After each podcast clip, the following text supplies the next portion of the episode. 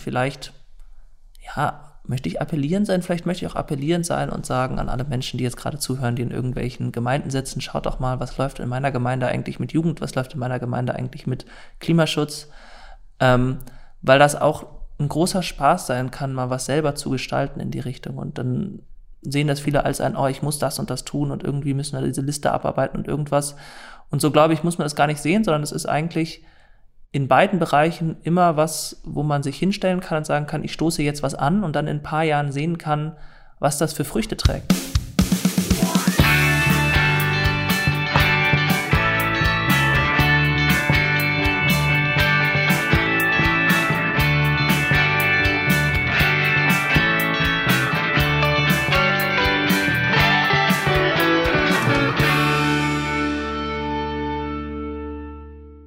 Hallo und herzlich willkommen zu Hömmer Sammer, dem Podcast der Evangelischen Kirche in Essen. Wir probieren heute mal was ganz Neues. Normalerweise sitzen wir zu fünf zusammen und sprechen über Themen, die uns bewegen, die wichtig sind.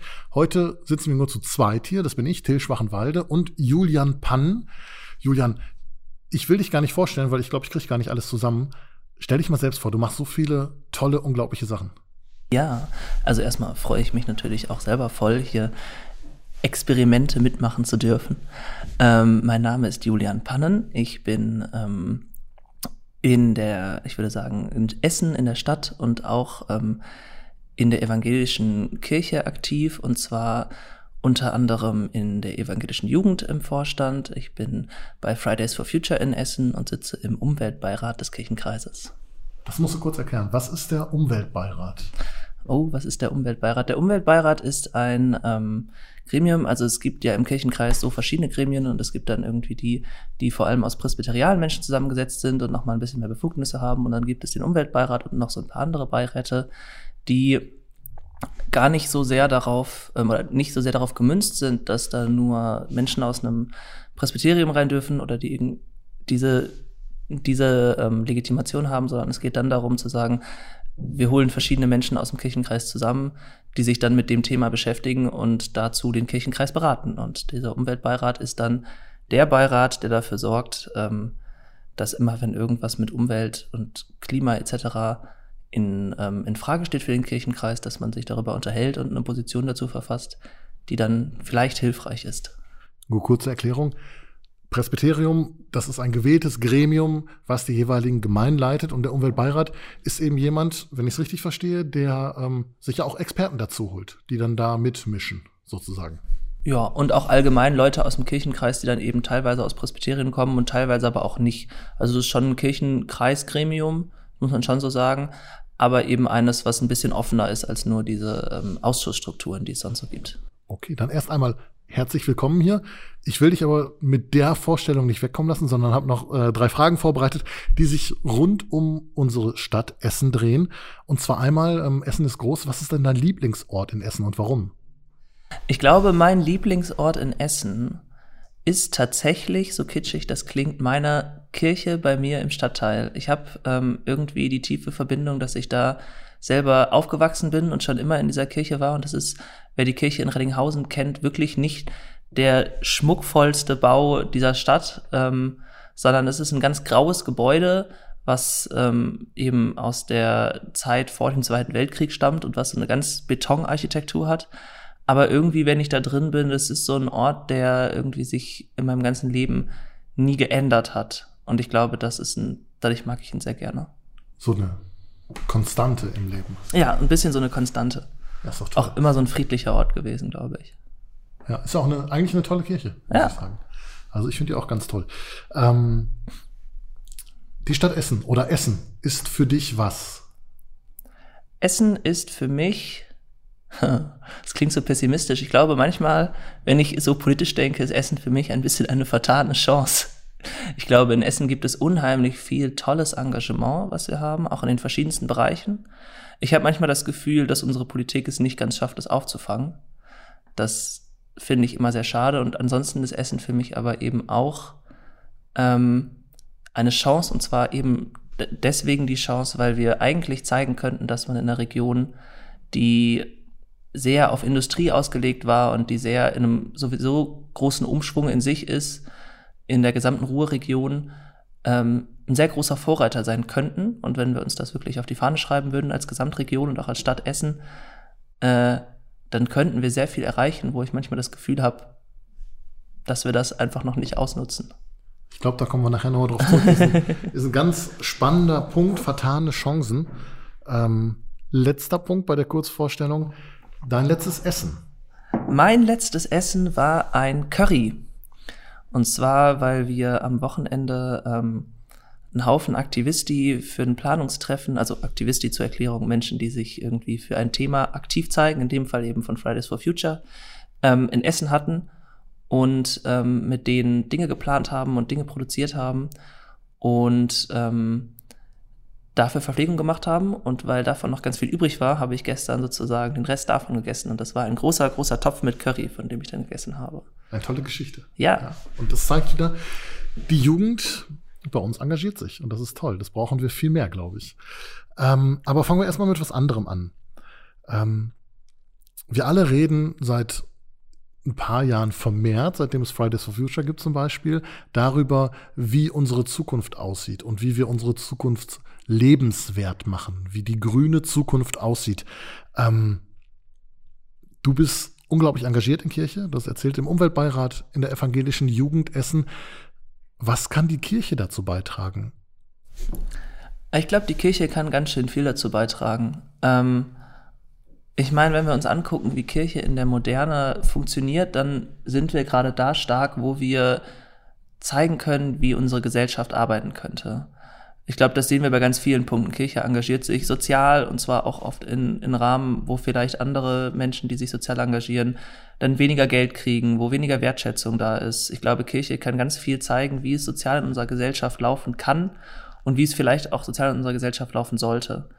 Und das ist natürlich eine Vorbildfunktion, die nicht vor Umweltschutz Halt macht. Ich glaube, wenn Kirche zeigt, wie es gehen kann, eine Transformation hinzukriegen, dann können ganz viele Städte, Unternehmen etc. von Kirche lernen. Und das ist, glaube ich, auch eine Funktion, die ganz schön ist und die auch mit unserem, ich sag mal, ähm, religiösen Auftrag irgendwie einhergeht, ne? zu sagen, die Menschheit ist dafür da, Schöpfungsgeschichte, die Schöpfung zu bewahren und dafür zu sorgen, dass in unserer Welt irgendwie, ähm, ähm, dass wir in unserer Welt ja eben nicht nur handeln, sondern so handeln, dass unsere Umwelt dabei nicht zu kurz kommt und unsere, dass die Tiere drumherum und die Menschen drumherum nicht zu kurz kommen. Und das ist, glaube ich, was, wo wir dann eben auch sagen können und auch sollten als ChristInnen, ähm, dann machen wir das auch. Und dann gehen wir auch vorweg. Und deswegen hat Kirche oder kann Kirche, wenn sie möchte, eine sehr wichtige Funktion haben. Und ich glaube, es ist ja auch eigentlich was Naheliegendes.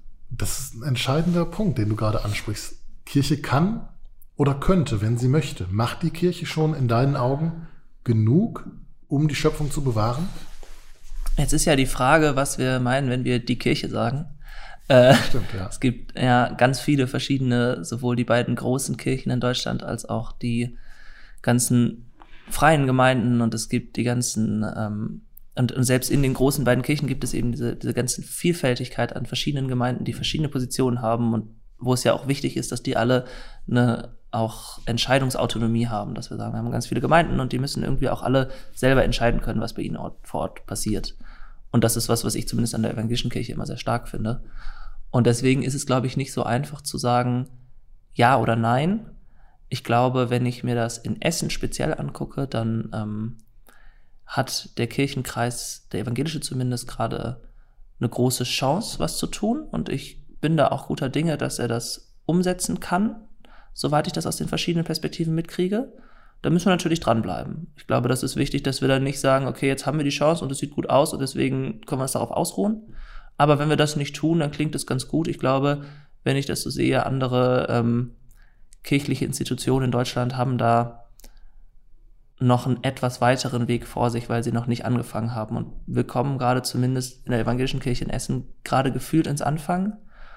Und wenn wir nicht aufhören, kann das was werden.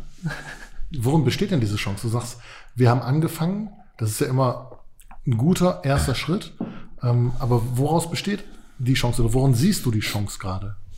Mm, also Jetzt muss ich natürlich aufpassen, welche Perspektiven ich erzählen kann und wie, aber ich weiß, ähm, oder ich glaube, das ist auch schon öffentlich, ähm, dass wir natürlich, also auch für das, für Menschen, die das nicht verstehen, es gibt in der evangelischen, oder noch nicht wissen, es gibt in der evangelischen Kirche ähm, eben diese Synoden, da kommen aus den ganzen Gemeinden die Leute oder die, die VertreterInnen zusammen und besprechen dann über große Dinge. Und da haben wir jetzt im Sommer eine, die den Themenschwerpunkt Klima setzt. Und ähm, vorbereitend darauf läuft gerade ganz viel im Kirchenkreis an Prozessen und ich glaube, da sind gerade Menschen engagiert und könnten da was reißen. Wir haben ja ähm, jetzt aus der anderen Perspektive mit Fridays for Future auch vor einigen Wochen mit Marion Greve zusammengesessen und ich habe schon durchaus das Gefühl gehabt, äh, ich habe auf Forderungen von Fridays for Future schon mal deutlich weniger Resonanz bekommen. Das ist, glaube ich, ganz gut. Es darf dann natürlich nicht bei Resonanz bleiben und das ist was, was wir alle nicht jetzt sagen können, weil da müssen wir die Zukunft beobachten. Ich glaube, es gibt gerade einen guten Weg, es gibt gerade viel Engagement, es gibt gerade Überlegungen, wie können wir das Ganze auch irgendwie ausstatten und wie können, wie kann man das Thema bespielen, wie kann man dafür sorgen, dass die Gemeinden noch an die Hand genommen werden.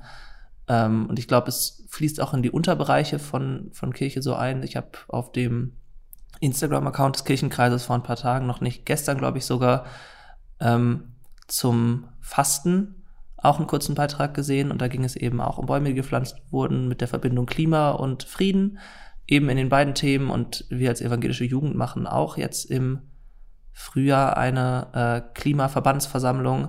Also ich glaube, es sind gerade ganz viele Teile die, von Kirche, die sich auf diesen Weg machen und das macht mir doch auch schon Hoffnung. Das ist ein guter Stichwort. 16 Bäume sind insgesamt gepflanzt worden in den letzten beiden Wochen. Bäume des Lebens haben wir sie genannt. Mhm. Und ähm, die kommen von einer großen Baumschule aus Karst und hätten abgeholzt werden müssen und sind uns zur Verfügung gestellt worden. Wir haben die Transportkosten und die Einpflanzungskosten bezahlt.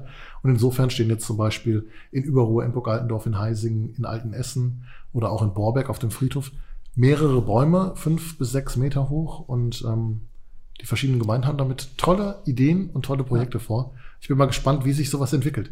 Du hast gerade die zwölf Forderungen von Christians for Future und von Fridays for Future angesprochen, die ihr mit Marion Greve besprochen habt. Und du sagst, ähm, ja, du hast schon mal weniger Resonanz erlebt. wie fühlt man sich bei solchen Gesprächen? Oder wie, wie habt ihr euch da gefühlt? Habt ihr euch ernst genommen gefühlt tatsächlich? Oder wie würdest du das beschreiben? Ja, ich glaube, das ist schon was, was wir inzwischen ähm, generell erleben, dass man ähm, in unserer Gesellschaft jetzt inzwischen den, in den meisten Teilen einen Schritt weit gekommen ist, äh, dass man in Gesprächen ernster genommen wird. Ähm, es ist nicht mehr so wie 2090, äh, 90, genau, wie 2019, wo sich jemand hinstellt und dann sagt, ja, überlasst das doch mal den Profis, ähm, den Klimaschutz. So, an dem Punkt sind wir nicht mehr, weil, glaube ich, auch Fridays for Future in den verschiedensten in den verschiedensten Runden gezeigt hat, dass wir durchaus Profis sind, was das Thema angeht und dass wir durchaus, also als Gesamtbewegung vor allem auch was auf dem Kasten haben. Ähm, ich glaube, allgemein in solchen Gesprächen liegt es natürlich trotzdem noch am Gegenüber oder an der Gegenüber. Ähm, wir, äh, ich habe auch schon von Gesprächen gehört, die jetzt aber auch ein bisschen weiter zurückliegen, nicht speziell mit der evangelischen Kirche, aber eben woanders in der Essener Gesellschaft auch, wo dann weniger Resonanz gekommen ist, wo man sich irgendwie die Person schon irgendwie sich angehört hat und dann ist es aber mehr so, okay, nett. Ich habe in den letzten Jahren eher das Gefühl, wenn ich zumindest persönlichen Gesprächen dabei saß, dass ähm, durchaus, wenn man da sachlich rangeht und überlegt, wie kann man gemeinsam was verändern, dass dann auch der Wille besteht, zumindest. Und das hat sich, glaube ich, auch in dem Gespräch mit dem evangelischen Kirchenkreis so für mich angefühlt. Und dann ist es natürlich so, das ist ja auch, also ich glaube, was, was die evangelische Kirche in Essen schon gut kann, jetzt wieder zurückgesprungen in die innerevangelische Perspektive, ähm, dass wir ziemlich gut ähm, darin sind, schon ein bisschen Öffentlichkeit für das Thema zu schaffen. Das haben wir ganz gut auf dem Schirm. Ähm, und was jetzt noch folgen muss und wo ich aber, also wo ich hoffe, dass es auch folgt und auch glaube, dass es auch folgen kann, ist dann natürlich noch die konkrete Handlung, wenn wir uns angucken. Ein sehr, sehr großer Mehrteil der Emissionen, die der evangelische Kirchenkreis selber hat, kommen aus dem Baubereich. So da sind 16 Bäume gut und wichtig, weil wir zeigen, das Thema ist da und das Thema ist relevant und wir beschäftigen uns damit. Und gleichzeitig müssen wir gucken, dass es in diesem Jahr eben nicht dabei bleibt, sondern dass wir auch sagen, okay, wir müssen auch konkret ins Handeln kommen und konkret selber als Kirchenkreis vorleben. Was bedeutet denn Veränderung bis auf Aufmerksamkeit schaffen? Okay, ich springe jetzt auch mal in eine andere Perspektive, weil das ist ein gutes Stand, äh, gutes Stichwort. Konkret werden. Ich bin jetzt das Presbyterium einer Gemeinde aus Essen. Mhm. Und ähm, ihr sagt, ja, werdet doch mal konkret. Wie mache ich das denn? Was ist denn so ein Fahrplan? Wie kann ich vorgehen? Und ähm, was ist zum Beispiel niederschwellig am Anfang? Mhm. Ich glaube, ja, da gibt es zwei Prozessgeschwindigkeiten, die man sich vorstellen muss. Es gibt die einen Sachen, die kann man sofort tun. Ähm, die kriegt man in ein paar Monaten auch durch. Das ist gar kein Problem. Und es gibt ein paar Dinge, die müssen wir jetzt anfangen, um sie in ein paar Jahren dann äh, auch tatsächlich durchzuhaben, weil sie vielleicht auch ein bisschen Zeit brauchen. Ich glaube zum Beispiel, was was ganz Einfaches ist, was eine Kirchengemeinde tun kann. Und bei dem meisten, was ich erzähle, gibt es auch schon Gemeinden, die das getan haben. Da kann man sich bei allem immer im Kopf behalten, da ist ja keine Gemeinde allein in Essen. Wir haben ja einen sehr großen Kirchenkreis mit sehr vielen Gemeinden, mit sehr vielen Ideen. Und das ist dann immer hilfreich, glaube ich, sich auch Ideen von denen zu holen, die was vielleicht schon mal gemacht haben. Dann steht man nicht so im leeren Raum. Ähm, was zum Beispiel geht, ist den Stromanbieter zu wechseln oder auch dafür zu sorgen, ähm, dass, dass man Ökostrom reingibt. Es gibt im Kirchenkreis dafür auch sogar am Ende eine Sammelbestellung, wo man dann sozusagen mit auf komplett Ökostrom umsteigen kann.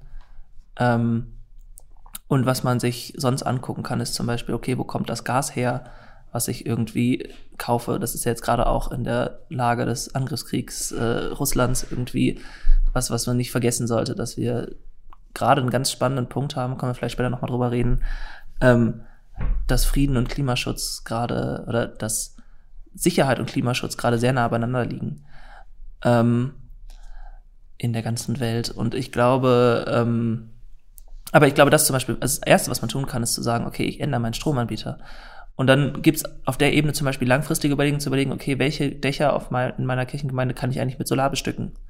Wo kann ich vielleicht auch damit Leute mitnehmen, was ich persönlich immer noch eine charmante Idee finde, wo ich aber noch nicht bisher rumgerechnet habe, ob das sich lohnt oder geht, ähm, wäre zu überlegen, wenn man selber als Gemeinde Strom produziert, kann ich damit vielleicht auch eine äh, Ladesäule für Elektroautos ausstatten, kann ich dann sagen, hey, hier habe ich als Gemeinde den das Angebot auch, dass man hier laden kann, vielleicht sogar zu gewissen Tageszeiten, wenn zu viel Strom ist, da ist umsonst, weil er ja eh sonst verpuffen würde sozusagen. Dann kann man vielleicht sogar damit als Gemeinde das als Möglichkeit nutzen, um sich als Mittelpunkt wieder in einem Stadtteil zu etablieren mit. Ne? Es ist ja was, was man immer zusammendenken kann. Wo kann Kirche auch ein Angebot machen? Ich glaube, das ist ein starkes Angebot, was Kirche machen kann. Aber Solarpanels plan dauert wieder länger. Deswegen erstmal Stromanbieter umstellen, am kurzfristigen und langfristig das machen. Und ähnlich ist es mit anderen Dingen. Man kann jetzt zum Beispiel jetzt kontrollieren, okay, wo heizt sich vielleicht gerade zu viel? Ähm, ist der zweite große Punkt an Emissionen, den so ein Kirchenkreis und den Gebäude vor allem haben, ist die Heizkosten. Also wo heizt sich vielleicht gerade zu viel, wo könnte ich meine Heizung regulieren, wo läuft die Heizung vielleicht auch noch, auch schon, wenn sie eigentlich erst in zwei Stunden anfangen müsste, weil es irgendwie doch halbwegs warm ist. Äh, und langfristig muss es natürlich heißen, okay, wie komme ich vielleicht von der Gasheizung weg? Jetzt mehr denn je, weil es die Kosten für Gas einfach explodieren werden in den nächsten Monaten. Also wie komme ich dahin, ähm, zum Beispiel über Wärmepumpen, die dann irgendwie die Wärme aus der Erde holen, das zu machen. Und ich glaube, so muss man immer gucken, was kann ich jetzt kurzfristig tun? Und in den meisten Fällen kann ich dann auch gleichzeitig langfristig noch was oben draufsetzen. Ja, langfristig ist dieses äh, Problem, was wir gerade jetzt, du hast angesprochen mit dem Angriffskrieg von Russland in der Ukraine, gerade haben. Also impulsiv würde ich sagen, ähm, sehr, sehr viele Gemeinden würden sofort jetzt aus der mhm. Gasversorgung aussteigen, wenn es denn möglich wäre. Aber das, das ist einfach ein Projekt, was A, gut geplant und B viel Zeit braucht. Ja. Also. Und was auch, wenn man zumindest ein bisschen Zeit reinsteckt, noch einen großen Vorteil mit sich bringen kann. Also zum Beispiel Wärmepumpen können, soweit ich das weiß, auch so installiert werden, dass sie vielleicht mehreren Gebäuden auf einmal dienen. Dann muss nicht in jedem Haus eine eingebaut werden, sondern die kirchlichen Häuser können vielleicht zusammen versorgt werden oder man tut sich mit der Nachbarschaft zusammen. Ist ja auch, zumindest kenne ich das immer mal wieder aus Geschichten, dass Kirchengemeinden ja auch manchmal Probleme mit der Nachbarschaft haben, wenn dann viel Lautstärke und drumherum ist. Da kann man mal mit denen zusammenarbeiten und sagen, hey, wir haben hier ein Angebot, wir bauen eine Werbepumpe, wollt ihr euch daran beteiligen? Dann bauen wir noch was Größere irgendwo in die Mitte und die Häuser zur Seite werden mitversorgt. Und so kann man dann nämlich auch als Kirche anfangen, eine Vorbildfunktion einzunehmen und zu sagen, wir nehmen euch mit in den Prozess. Das ist eine interessante Idee, finde ich. Ja. Denn es ist ja immer so, man muss die Menschen drumherum, in der Regel sind es ja Gemeindeglieder, mitnehmen in diesem Prozess. Und eine Frage, die ich mir noch aufgeschrieben habe, ist, wie überzeuge ich die davon, dass dieser Prozess notwendig ist? Und indem ich sie mit einbinde, das ist ja eigentlich ein genialer Schritt. Ja. Ich glaube, das ist was, was wir nicht vergessen dürfen. Ein Großteil von, ähm, also ein Großteil der Bevölkerung, und das sagen verschiedenste Umfragen, zumindest bundesweit, ähm, sind total für Klimaschutz. Es ist nicht so, als hätten wir die Situation, dass wir versuchen müssen, den Mehrteil unserer Gesellschaft zu überzeugen. Ich glaube, das ist was, was vielen Leuten im gesamten politischen Leben immer wieder Angst macht, zu sagen, ah, wie kriegen wir die Leute überzeugt? Und die Leute überzeugen ist gar nicht so schwierig, eben genau, wenn man sie mit einbinden beteiligt. Es gibt da, also das ist jetzt weniger eine kirchliche als eine politische Ebene insgesamt. Es gibt in Bayern zum Beispiel einen Ort, der ähm, komplett auf erneuerbare Energien umgestellt ist und auch einfach in Bayern, ich meine auch gar nicht so weit weg vom Dorf, eine Windkraftanlage aufgestellt hat. Aber das, vielleicht machen sie es auch ganz über Solar, das müsste ich jetzt nochmal nachrecherchieren. Ähm, und es ist kaum auf Widerstände gestoßen. Natürlich, keine kriegt man nie hin. Das ist mit keiner Entscheidung so. Dass, also ganz selten, dass man einen kompletten Konsens für irgendwas kriegt. Aber ähm, was die gemacht haben, ist zu sagen, okay, wir beteiligen euch an diesen Windrädern. Also das, was die Windräder einnehmen, das, äh, da kriegt ihr auch was von ab. Und von dem Geld, was wir als Stadt mit diesen Windrädern verdienen, bauen wir die Sporthalle neu und bauen wir den Sportplatz neu, was auf dem Land ja gerade das ist, was fehlt. Also da kann man auch überlegen, okay, wenn wir irgendwas klimaneutral machen, womit können, wo können wir dann auch das schaffen, was vielleicht den Menschen in der Umgebung gerade fehlt, das was, wo vielleicht eine Lücke entstanden ist, wo können wir nutzen, was umzubauen, dafür zu sorgen, dass Leute davon auch profitieren. Und dann nimmt man die Leute sofort mit, weil wenn ich einen Vorteil daraus habe, warum sollte ich mich dagegen stellen? Das ist spannend. So, von der Richtung habe ich das noch nie gesehen, dass man ja eigentlich mit dem Geld, was man durch erneuerbare Energien reinholt, auf gut Deutsch, dann auch wieder was Gutes tun kann. Ja. Also das, das ist eine spannende Geschichte. Äh, vor allen Dingen in Zeiten, wo ähm, Menschen aus Kirchen austreten und ja, dadurch genau. Kirchensteuereinnahmen wegfallen. Und ja vor allem deswegen austreten, weil Kirche, also jetzt nicht speziell eine einzelne Person, aber eben immer wieder verschiedene kirchliche Institutionen sich lange in politischen Fragen nicht mit Ruhm bekleckert haben. Ob das jetzt, ich glaube nicht, dass das unbedingt am einzelnen Kirchenkreis oder dies und das liegt, aber eben an Strukturen, an denen wir nacharbeiten mussten, wo wir, glaube ich, größtenteils inzwischen zumindest als evangelische Kirche dran sind. Ähm, und ähm, da könnten wir zeigen, dass wir mal vorweggehen und dass wir total progressiv sein können mit unseren Werten und dass wir total, ähm, dass wir total mitnehmend auch sein können und zeigen können, was eigentlich der Vorteil an kirchlicher Gemeinschaft sein kann ich glaube auch generell dieses, dieses Gemeinschaftsdenken ist was, was man ein bisschen bedenken muss. Es gibt ja neben den Fridays for Future, ich, wenn ich aus Fridays for Future Perspektive rede, sollte ich vielleicht noch dazu sagen, ich rede natürlich nicht für Fridays for Future, wir sind ja basisdemokratisch. Ich rede als ein Mensch bei Fridays for Future, das muss ich immer dazu sagen, voll vergessen. Ähm, ich glaube, ähm, was da wichtig ist, ist, dass man eben sieht, wir können Klimaschutz generell so gestalten, dass wir unsere Gesellschaft schöner bauen, als sie jetzt ist. Also zum Beispiel, ähm, wenn wir uns angucken in unserer globalisierten Welt, habe ich persönlich manchmal das Gefühl und auch so, weit ich das in meinem sozialwissenschaftlichen Studienteil mitbekomme, ähm, ist es doch so, dass oft wirtschaftliche Interessen sehr hoch gewertet werden. Was seine Begründung hat, wir haben im letzten Jahrhundert damit viel Aufschwung erreicht und viel irgendwie auch an Wohlstand erreicht. Ähm, viele von diesen Systemen gehen aber gar nicht mehr so gut auf, wie sie das mal aufgegangen sind, weil man irgendwie gesagt hat, okay, Unternehmertum zum Beispiel funktioniert deswegen, weil die Leute sich im Stadtteil engagieren.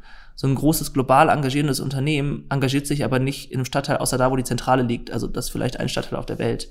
Diese Systeme, die wir damals gebaut haben oder die damals sich WissenschaftlerInnen ausgedacht haben, ja gar nicht mehr ich, das ist ja länger her. Aber, und ich sowieso nicht, aber ähm, die sind nicht mehr überall passend zur aktuellen Zeit. Und das sind sie auch deswegen, weil unsere Sozialstandards uns an diesen Punkten oft verloren gehen, weil sie nicht international genug gedacht sind. Und ich glaube, wir haben da eine ganz große Chance, unser System zu nehmen und so umzubauen, dass wir viel mehr darauf gehen, was hilft eigentlich den Gesamtmenschen. So, anstatt zum Beispiel zu sagen, okay, wir gucken darauf, wir haben immer mehr Wachstum in der Wirtschaft, viel mehr darauf zu gucken, okay, kriegen wir auch stattdessen vielleicht ein etwas weniger Wachstum oder nochmal eine ganz andere Situation hin, die aber den Menschen was bringt, weil es gibt viele verschiedene Studien, die zeigen, dass Wachstum nimmt den ärmeren Teil unserer Gesellschaft gar nicht mehr mit. Und auch da können wir als Kirche natürlich den Mund aufmachen und sagen, das ist eigentlich nicht christlich. So, also jetzt, wenn man sich überlegt, es gibt da diese wunderbare Stelle, an der Jesus irgendwann in der Bibel sagt, ähm, dass, ähm, dass man, wenn man reich ist und Christin sein will, dass man dann am besten erstmal alles an Geld weggeben soll, was man zu viel hat und das an die armen Leute geben soll. Das ist eigentlich zutiefst christlich zu sagen, wir gucken, dass die gesamte Gemeinschaft was hat. So, und das muss vielleicht jetzt nicht heißen, dass alle reichen Menschen äh, von Tag auf Nacht alles weggeben, aber die Kirche sollte sich schon dafür einsetzen, dass wir als Gesellschaft sozialer leben und nicht für Einzelne. Das ist ja eigentlich auch unser Wirtschaftssystem, ne? Soziale mhm. Marktwirtschaft. Aber ich habe den Eindruck, in den letzten, ich sag's jetzt mal 20, 25 Jahren dass es gespalten wird und die Marktwirtschaft wird immer größer und nimmt immer mehr Raum ein und das Soziale nimmt leider immer weniger Raum ein und wird immer kleiner. Also eigentlich haben wir ja schon das Ideale, aber irgendwie hat sich falsch entwickelt. Ja, glaube ich auch. Also wir haben, also das Ideale ist bestimmt auch noch was, an dem man schrauben kann. Ob es das Ideale ja, klar, gibt, ist die Frage. Aber ich glaube auch, dass wir schon mal deutlich näher dran waren. Ich glaube, wir haben viele Prozesse viel, wo uns sozial verloren gegangen ist in den letzten Jahrzehnten. Und wir haben auch Prozesse, die versucht haben, das aufzufangen. Die sind bisher aber noch nicht stark genug gewesen. Ähm, auch wenn man sich anguckt, wie unser Wirtschaftssystem allgemein grundsätzlich gedacht ist, wenn man zum Beispiel sowas reinschaut wie keynesianische Schule oder eben, oder wenn man in, in Konjunkturzyklusüberlegungen reingeht, wie soll eigentlich die Wirtschaft angepasst werden, wenn wir eben gerade bessere oder schlechtere Wirtschaftsphasen haben, dann ist eigentlich immer die Idee gewesen, okay, in der besseren Wirtschaftsphase wächst die Wirtschaft, in der schlechteren darf sie auch mal schrumpfen. Und dann müssen wir, und jetzt kommt das böse Wort, aber das steht eigentlich so in den Theorien drin, in den wirtschaftlichen, das ist nicht eine Erfindung irgendwelcher linker Bubbles. Dann müssen wir theoretisch umverteilen. Dann müssen wir sagen, okay, wir müssen als Gesellschaft sozial handeln und die Leute, die sehr viel Geld haben, müssen in den Phasen was an ärmere Leute abgeben. So, also, und das passiert aber nicht, weil wir irgendwann gesagt haben, okay, wenn wir nicht wachsen, dann kommen wir ja nicht weiter, weil nämlich niemand umverteilen möchte. Weil das auch irgendwie ja doof ist, wenn ich sage, ich habe jemanden, der oder die sehr viel Geld verdient hat und vielleicht aber auch einfach mit einer genialen Geschäftsidee, möchte ich ja nicht sagen, jetzt nehme ich dir aber was davon wieder weg. Und gleichzeitig ist es aber so, dass wenn wir als Gesamtgesellschaft ähm, als Gesamtgesellschaft irgendwie prosperieren wollen und als Gesamtgesellschaft dafür sorgen wollen, dass alle mitkommen, dass wir in diesen Phasen auch mal damit klarkommen müssen, dass wir schrumpfen. Wenn wir immer nur wachsen, ich glaube, es gibt, gibt keine Dinge, die immer nur wachsen und nie schrumpfen, die gut sind. Das, also, das ist inzwischen auch eine Position, die gar nicht so viele WirtschaftswissenschaftlerInnen zum Beispiel vertreten. Ähm, äh, gar nicht so wenige. nicht so viele. Ja.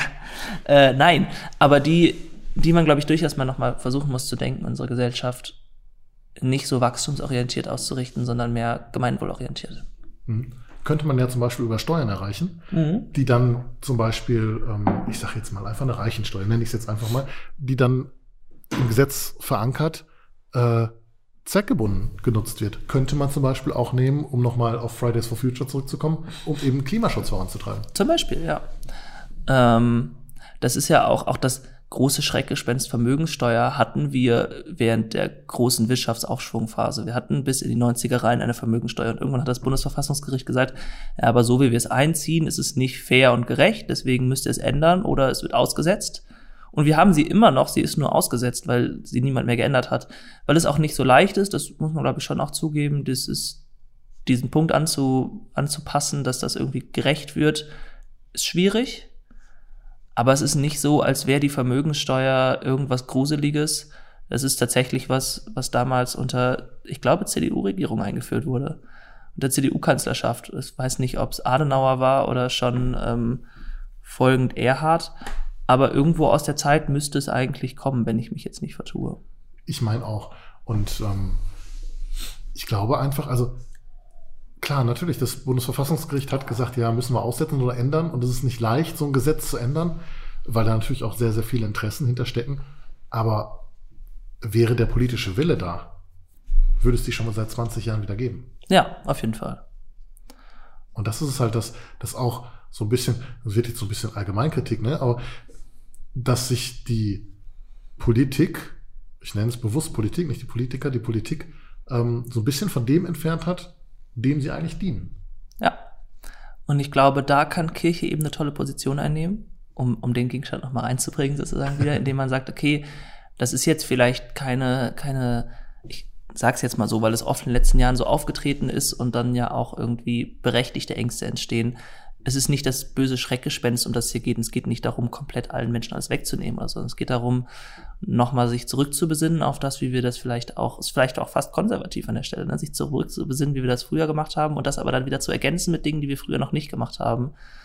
Und am Ende wieder mehr darauf zu schauen, wie können wir als Gesellschaft gemeinschaftlich was tun. Das ist was, was Kirche, glaube ich, eigentlich ganz innewohnen hat, dass wir eigentlich immer versuchen, dafür zu sorgen, wo können Menschen gemeinsam partizipativ an etwas teilnehmen und wo können auch alle wieder was davon zurückhaben.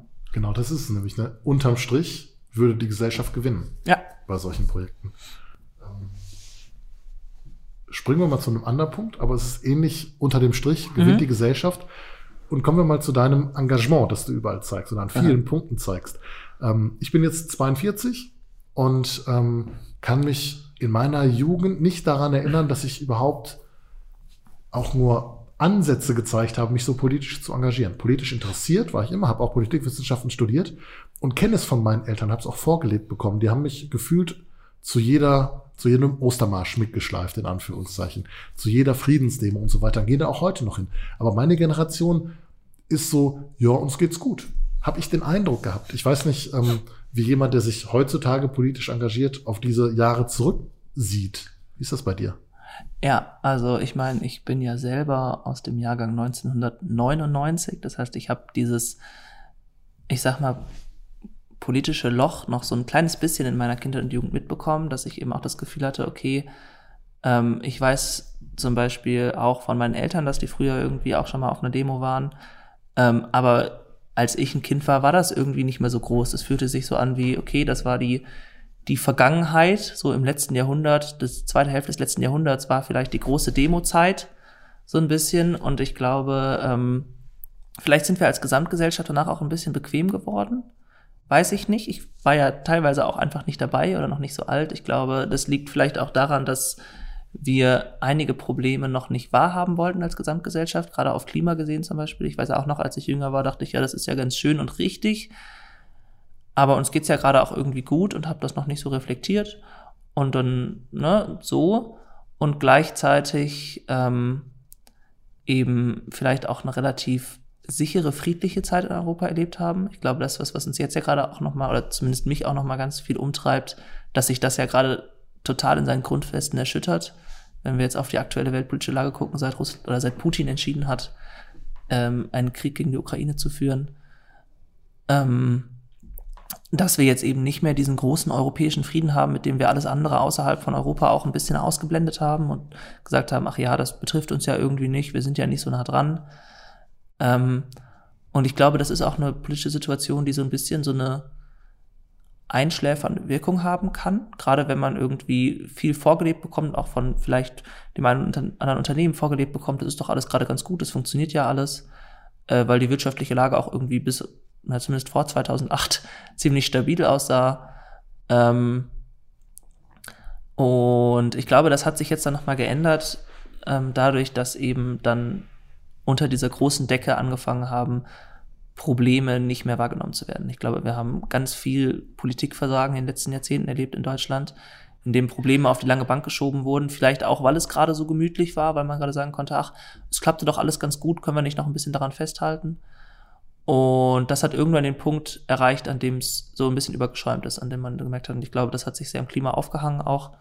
Aber auch davor schon, äh, glaube ich, zum Beispiel, also meine erste Demo persönlich war 2018 die große Wir sind mehr Demo, auch in Essen, ähm, wo wir auch, ich glaube, wie viel waren das? 6.000, 4.000, 6.000, 8.000, irgendwas in der großen Größenordnung, ähm, was für Essener Verhältnisse damals sehr, sehr groß war und immer noch relativ groß ist. Äh, also wir haben das mit Fridays for Future irgendwann nochmal über, übertroffen, aber ansonsten ist es, glaube ich, immer noch eine der größten Demos, die Essen in den letzten Jahrzehnten so miterlebt hat. Ja, vor zweieinhalb Jahren war das. Ich erinnere mich noch. Genau. Wie ihr hier. Am 20.09.2019, genau. da hatten wir 8.000 bis 10.000. Das war schon sehr enorm. Das war sehr beeindruckend, auf jeden Fall. Und es hat gezeigt, was aber passiert ist. Es ist eben ähm, im Moment dieses Überschäumens, als sich, also darf man auch nicht zu pathetisch in die Situation sehen, aber als sich dann einfach ein Kind angefangen hat, vor den schwedischen, vor das schwedische Parlament zu setzen und zu sagen, ich sitze jetzt hier und ich höre nicht mehr auf zu streiken, bis ihr was macht. Und irgendwie hat das sich im Moment, in dem Moment gut aufgegriffen und das war vielleicht auch einfach ein glücklicher Zufall, dass es so gelaufen ist, wie es gelaufen ist. Ähm, dass da eben Leute gesagt haben, okay, wir machen mit.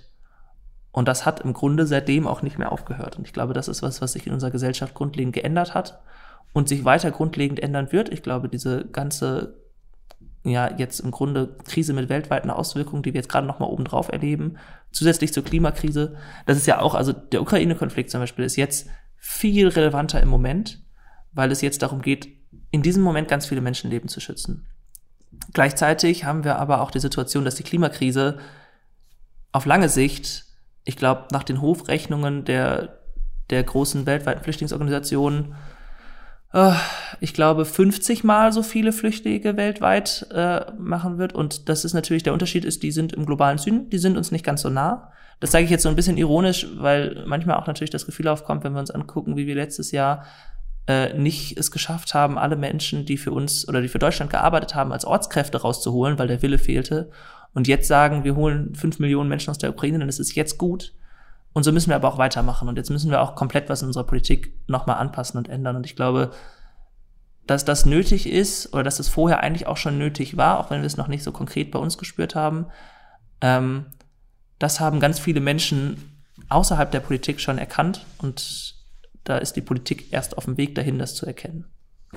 Ja, es ist, es ist eine spannende Geschichte. Ne? Ich lese auch immer wieder über Social Media ähm, Menschen, die im Nahen Osten wohnen oder aus dem Nahen Osten kommen, warum wir uns zum Beispiel in Syrien nicht so engagiert haben, wie wir es jetzt in der Ukraine mhm. machen. Ich glaube einfach, dass es bei uns anders im Bewusstsein ist und dass das, was Putin da gerade veranstaltet, äh, abgesehen davon, wie schrecklich das überhaupt ist, ist halt ein Angriff auf unsere Grundwerte ja. in Europa. Also, wie lange haben wir keinen Krieg mehr in Europa gehabt? Sehen wir mal von Jugoslawien ab. Der war ja auch schon relativ weit weg für uns hier in Deutschland, muss man sagen, auch wenn wir beteiligt waren, teilweise. Ähm, aber ich ertappe mich selbst dabei als jemand, der sich für Politik interessiert, ähm, der jetzt da ganz anders engagiert ist, ganz anders moral, ja moralisch nicht, aber emotional mit umgeht als in Syrien. Es ist, glaube ich, auch dieser große Schock. Wir haben, das meinte ich vorhin, immer irgendwie das Gefühl gehabt, okay, in der Welt ist es ganz schlimm, aber zumindest uns hier in Europa geht es gut. Und das ist irgendwie an sich schon irgendwie doof. Aber gleichzeitig gibt es ja auch einem so ein eigenes Selbstgefühl von Sicherheit, zu sagen, zumindest um mich rum. Und dadurch haben wir aber, glaube ich, auch vergessen, was Krieg bedeutet. Ich glaube, dieser große Schock, diese, was wir in Europa jetzt ganz lange nicht hatten, war eine ausländische Invasion, zumindest nicht als Angriffskrieg mit dem Ziel, durch ein anderes Land selber irgendwie an Land zu kommen. Ähm, es gab auch schon eben mit Jugoslawien Kriegssituationen, die auch so nicht in Ordnung gingen. Das ist eine andere Frage. Aber in diesem Ausmaß und in dieser, dieser Aggression ähm, ist es schon so. Und ich glaube, das ist eben, was wir haben immer uns sehr auf dem europäischen Frieden festgehalten und dadurch aber vergessen, was für die Menschen vor Ort Krieg auch bedeutet. Und ich glaube deswegen, dass der Schock jetzt so groß ist und dass jetzt auch die Solidarität so groß ist, weil wir jetzt wieder lernen, was das bedeutet und es ganz anschaulich sehen und es sehr, sehr nah an uns dran ist. Und dann muss man, glaube ich, bei aller Grausamkeit und bei allem Schlimmen immer, oder ist zumindest mein Versuch, immer das darin zu sehen, was man daraus lernen kann. Und ich glaube, das ist in der Situation, dass wir uns jetzt anders humanitär einsetzen müssen. So, das muss vielleicht nicht heißen, dass man in jedes Land Waffen schickt, wobei da bin ich kein Experte für, da muss man VerteidigungsexpertInnen fragen. Ähm, aber das muss auf jeden Fall heißen, dass wir humanitär uns ganz anders aufstellen. Das kann nicht heißen, dass wir, ich nehme das Beispiel ganz gerne, deswegen nehme ich es nochmal, in Afghanistan es nicht mal geschafft haben, die Leute rauszuholen, die für Deutschland vorher schon ihr Leben riskiert haben. Und da muss man auch sagen, Afghanistan war eine aufkommende Demokratie. Die war sicher nicht perfekt, die war sicher noch nicht irgendwie so wehrfähig, wie sie sein müssen. Aber auch die haben im Grunde, zumindest die, die sich verteidigt haben, haben unsere Werte verteidigt. Nicht unsere, also nicht in Europa unsere Werte, aber auch die Werte der freiheitlichen Demokratien, die ja am Ende die viel höheren und wichtigeren sind. Ich erinnere mich noch am Anfang, ähm, gab es zu Afghanistan, ich weiß gar nicht mehr, wer es gesagt hat, Bundesverteidigungsminister damals, unsere Freiheit wird am Hindukusch verteidigt. Das mhm. ist ja eigentlich, nach dem, was du sagst, richtig. Ich sehe das auch ähnlich. Aber irgendwie haben die Leute darüber geschmunzelt zumindest. Mhm. Also es ist eine schwierige Situation. Und genau das, was du sagst, eine beginnende Demokratie, auch wenn sie nicht perfekt ist, ist etwas, was man unterstützen muss. Ähm, ich bin jetzt auch kein äh, außenpolitischer oder sicherheitspolitischer Experte und kann, weiß nicht genau, was in Afghanistan da genau vorgegangen ist, ob es da noch eine Möglichkeit gab, überhaupt diese Menschen rauszuholen. Vermutlich schon, wenn es nicht so viele politische Fehleinschätzungen gegeben hätte. Ähm, ja, aber humanitär sich mehr zu engagieren, ist ein guter Stichpunkt, also ein gutes Argument. Und ähm, die Frage ist, ist es leistbar? Also, wenn du jetzt sagst, ähm, ja, wir müssen uns mehr engagieren, wir können ja nicht in jedem Konflikt uns unendlich viel engagieren. Also da müsste man dann ja auch eine Prioritätenliste zum Beispiel machen. Mm, ja. Und gleichzeitig glaube ich, es ist trotzdem sehr viel mehr leistbar, als es bisher irgendwie so im Gefühl ist. Also wenn man sich da die Maßstäbe anguckt, zum einen, das kann ich eben beifügen, ähm, es ist tatsächlich so, dass die, ähm, dass, äh, dass wir die hätten rausholen können. Es gab zum Beispiel jetzt nicht irgendwie Parteien der Form oder irgendwas, aber in der Situation gab es, ich meine, von den Grünen und ich glaube auch von den Linken Anträge schon Monate im Voraus, die Leute rauszuholen und auch gut begründete Anträge ähm, oder zumindest schon zu planen, wie man die Leute rausholt. Und das wurde versäumt, das wurde nicht gemacht. Also da ist ganz klar zu sagen, das hätte man tun können und das hätten wir leisten können. Und da ging es um einige Zehntausend. Wir reden jetzt über fünf Millionen Menschen. Ähm, oder mindestens fünf Millionen Menschen. Ich glaube, das sind so die Schätzungen von Leuten, die jetzt aus der Ukraine fliehen. Ähm, und diese Menschen kriegen wir auch aufgenommen und die kriegen wir deswegen aufgenommen, weil in dieser Krise gerade Europa sehr solidarisch zusammenhält. Das, was wir 2015 eben andersrum erlebt haben, dass Einzelstaaten sagen, ach, wir haben damit gar nichts zu tun, das passiert jetzt gerade nicht. Und mit einigen 10.000 ist das eine, die hätten wir in Deutschland auch so untergekriegt. Das, also 50, 60.000 Menschen, die auch schon für Deutschland gearbeitet haben, die teilweise Deutsch sprechen konnten, die mit deutschen SoldatInnen, Behörden zu tun hatten. Das sind ja auch Leute, die schon was über uns wissen. Und das ist auf jeden Fall so, also nicht, dass ich die unterscheiden will, überhaupt nicht, aber die hätten wir locker untergekriegt, verwaltungstechnisch gar kein Problem. Ähm, auch wenn wir größere Mengen jetzt bei anderen Konflikten haben, geht das aber auch. Auch das kriegen wir hin, und zwar dann, wenn wir als Europa zusammenarbeiten. Und auch da haben wir jetzt die Chance, als Europa wiederum was zu ändern und zu sagen, hey, wir nehmen dieses Beispiel, diese Solidarität und tragen die in zukünftige Krisen, weil wenn das 26 Länder zusammentragen und nicht äh, 4, 5, 6, dann ist es viel einfacher. Dann ist es kein Problem. Ich glaube, es ist auch viel einfacher, wenn wir, also jetzt mal gesehen nur auf ein Land, auf Deutschland, es ist auch viel einfacher, wenn man weniger Angst vor ganz wenigen hat, die dagegen sind, als die Chance sieht, die ganz viele in Deutschland sehen mit diesen Menschen. Ja. Wenn die hinkommen. Ich hatte den Eindruck, speziell jetzt in dieser äh, Diskussion um die Ortskräfte in Afghanistan, dass eine verschwindend geringe Menge Menschen in Deutschland laut wurde und gesagt hat, nein, das geht gar nicht, aber die schweigende Masse nicht aktiv wurde oder kaum aktiv wurde, zu wenig aktiv wurde. Und die Politiker dann natürlich, also nein, natürlich ist das falsche Wort, aber Politiker haben dann auf die Menschen gehört, die laut waren, weil sie Angst vor Machtverlust hatten, keine Ahnung. Ich glaube, da können auch wir als leise Masse uns an die Nase fassen und sagen, ja, jetzt gehen wir auf die Straße für die Ukraine, dann müssen wir in Zukunft, auch wenn es ähnliche Situationen gibt, für andere Länder auf die Straße gehen und unserer Politik auch ein bisschen den Mut und den Rückhalt geben, zu sagen, okay, dann machen wir das jetzt auch. Ja, ich glaube auch, da müssen wir aus unserer Komfortzone, so wie ich sie in meiner Jugend erlebt habe, ähm, noch mehr raus. Und äh, mhm. ich finde, deswegen ist es auch wichtig, dass viel, viel mehr Menschen gerade so in deinem Alter sich engagieren, auf die Straße gehen, sich organisieren. Das müssen ja keine bestehenden Organisationen sein. Ich meine, Fridays for Future ist ja auch neu gegründet worden und ja. äh, vor drei, vier Jahren hätte niemand erwartet oder kaum jemand erwartet, dass so eine Organisation jetzt so viel gehört wird. Mitspracherecht will ich jetzt mal nicht unbedingt, das kann ich nicht genau beurteilen, aber so, so sehr und so viel gehört wird von Politikern. Das ist ja schon ähm, eine tolle Sache. Und das ist eine Sache, ähm, wo man immer drauf gucken muss. Ne? Inwieweit wird man als Organisation gehört? Kommen wir mal von Fridays for Future weg und hm. zu dem Shirt, was du hast, Evangelische Jugend Essen. Da engagierst du dich auch, haben wir vorhin schon gehört. Wie ist das denn als Jugendorganisation hier im Kirchenkreis Essen? Hat man bestimmte Vorstellungen, was man ändern will, was man erreichen will? Wie trägt man das in den Kirchenkreis rein und wie wird sowas angenommen? Mhm. Ähm, ich würde noch mal ganz kurz den kleinen Schritt einmal noch mal ja, zurückgehen klar. und anmerken, ich glaube schon, dass wir als Fridays for Future an vielen Stellen gehört werden. Aber deswegen, weil wir uns das, und das muss man dazu sagen, auch, finde ich, hart erkämpfen mussten. Ja. Also es ist nicht so, als würde die Politik das, oder es hätte die Politik das in der Vergangenheit gerne getan. Und es ist auch nicht so, als würde das jetzt flächendeckend passieren. Es gibt genug Beispiele immer noch, ähm, wo PolitikerInnen uns dann vielleicht anschauen und sehen, aber vielleicht auch irgendwie mal einen Satz zuhören, aber das nicht äh, ernst nehmen.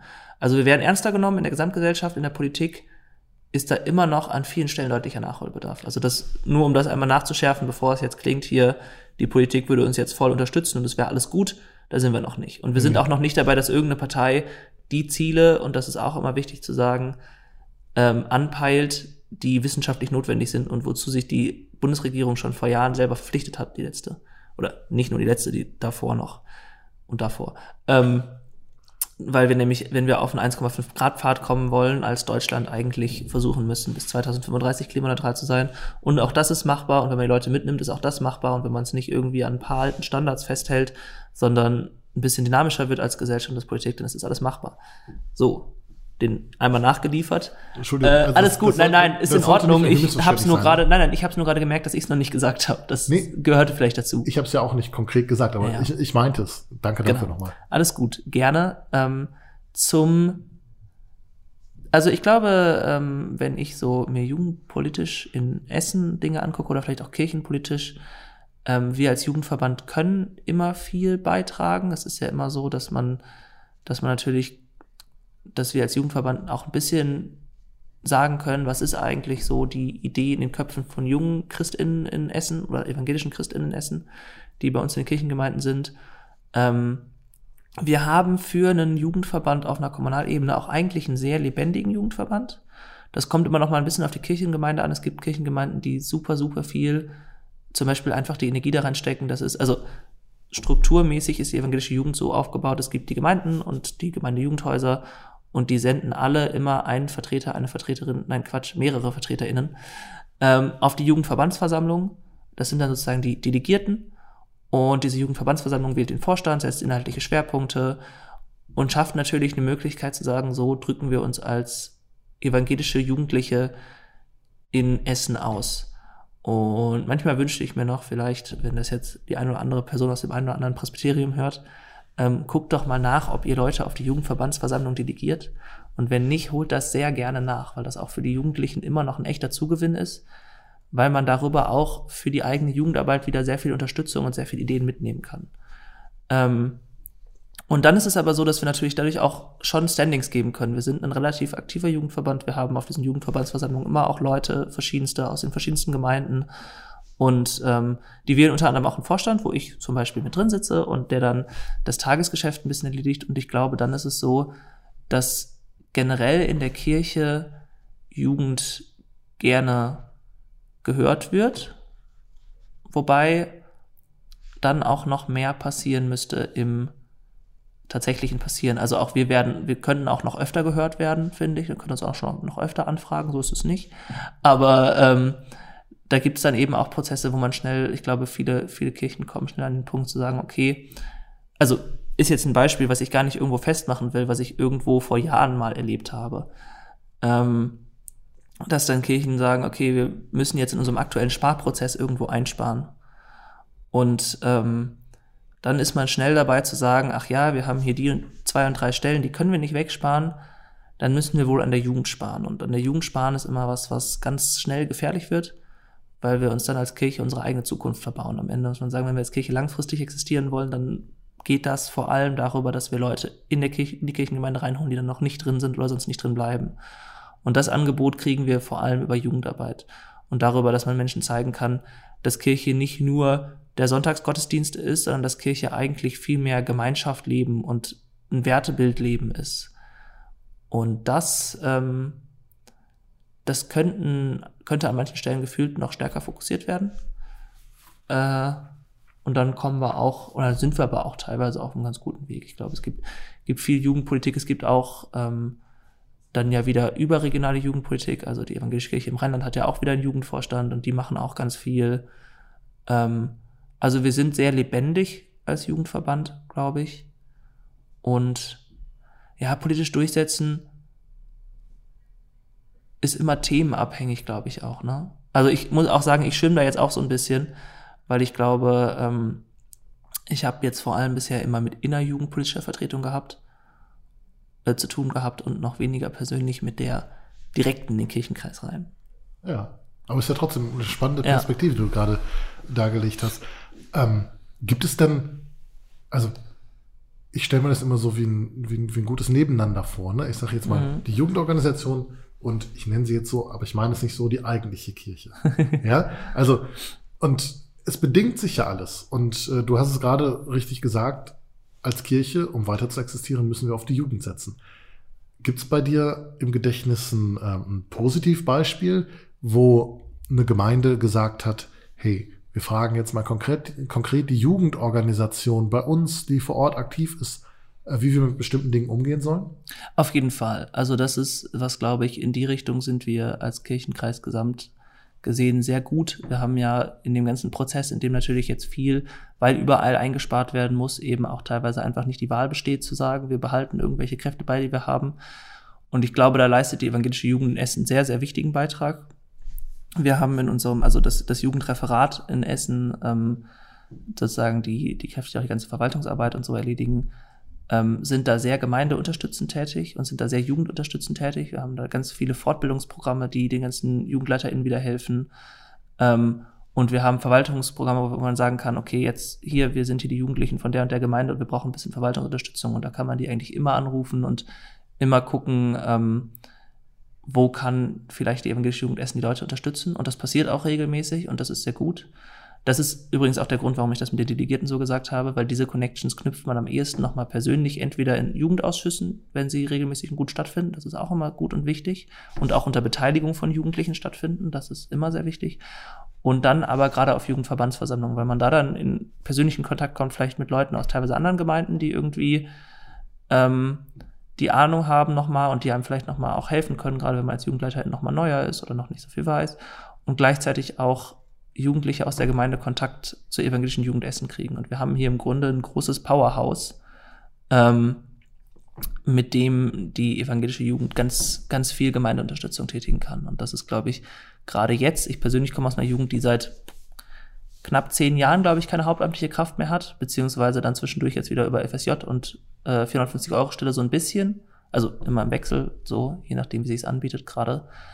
Aber ähm, natürlich nicht mehr dem Umfang, in dem man das früher mal hatte. Und dann sind viele Verwaltungsprozesse, die dann irgendwie ehrenamtlich übernommen werden. Und da allein die Skills zu haben, die zu übernehmen oder auch mal die Frage stellen zu können, wie mache ich denn eigentlich das und das, sind auch Angebote, die ich persönlich regelmäßig nutze, muss ich sagen. Rufe ich auch immer mal wieder an und sage, hey, wie mache ich jetzt eigentlich das und das? Und das ist, das ist sehr hilfreich ist immer gut, Ansprechpartner ja. für alles Mögliche zu haben und äh, nachfragen zu können. Ich finde es auch toll. Man zieht sich ja quasi den eigenen Nachwuchs dann in der evangelischen Jugend mhm. so ein mhm. bisschen ran. Finde ich einen tollen Ansatz, auf jeden Fall. Wir sind damit am Ende für unseren Podcast. Ja. Hör mal und Sammer, hör mal und Sammer, hör mal, hör mal Sammer, so rum. Ah, hör mal Sammer, hör mal, ja, hör mal Sammer. Hör mal Sammer, ja. Also das ist auf jeden Fall ein Zungenbrecher, wenn man das häufiger nacheinander sagt. Julian, äh, ja. vielen Dank. Bevor wir aufhören, mhm. noch ein Schlusswort von dir. Ein Schlusswort. Uiuiui. Das ist jetzt, muss ich ja versuchen, die ganzen Themen auf einen Nenner zu bringen. Das kann auch ein Aufruf oder ein, weiß ich nicht was sein. Ich glaube, als, also, das ja, Hör mal Sammer ist ja ein Kirchenpodcast. ich versuche es also mal in, in den Modus zu bringen. Ich glaube, ähm, wir als also ich glaube, der Kirchenkreis Essen ist ein, ein ganz toller Kirchenkreis, mit dem wir sehr, sehr viel erreichen können und in dem wir sehr viele sehr lebendige, sehr wichtige Stimmen haben. Ähm, und ich bin da sehr froh drüber. Ich glaube, wir können an manchen Stellen noch alle an uns arbeiten, so wie das immer ist. Ähm, und ich glaube, wir sind da auch auf ganz guten Wegen und vielleicht, ja, möchte ich appellieren sein? Vielleicht möchte ich auch appellieren sein und sagen an alle Menschen, die jetzt gerade zuhören, die in irgendwelchen Gemeinden sitzen, schaut doch mal, was läuft in meiner Gemeinde eigentlich mit Jugend, was läuft in meiner Gemeinde eigentlich mit Klimaschutz, ähm, weil das auch ein großer Spaß sein kann, mal was selber zu gestalten in die Richtung und dann sehen das viele als ein, oh, ich muss das und das tun und irgendwie müssen wir diese Liste abarbeiten und irgendwas. Und so glaube ich, muss man das gar nicht sehen, sondern es ist eigentlich in beiden Bereichen immer was, wo man sich hinstellen kann und sagen kann, ich stoße jetzt was an und dann in ein paar Jahren sehen kann, was das für Früchte trägt. Und das ist, glaube ich, ganz toll und wo man sich auch einbringen kann, wo man partizipativ sein kann. Wir als evangelische Jugend Essen gucken immer ganz viel auf Partizipation. Ähm, und ich glaube, das ist, das ist was, wo, wo ich einfach Menschen auffordern möchte, wenn ihr irgendwie Lust in dem Thema habt, fragt frag doch mal in eurer Gemeinde ähm, und fragt die Menschen, hey, kann ich gerade irgendwie helfen und wenn ja, wie? Oder wenn ihr einen guten Vorschlag habt, sagt, hey, ich hätte den und den Vorschlag, kann ich damit helfen? Ist das eine schöne Sache? Und ich glaube, das ist die große Stärke an evangelischer Kirche, dass wir nie, also zumindest in meiner Erfahrung nie verlernt haben, ähm, auf solche Leute, solche Stimmen zu hören und solche Stimmen einzubinden. Und ich glaube, wenn wir das weiter tun und noch mehr tun, dann können wir noch stärker werden, als wir es eh schon sind.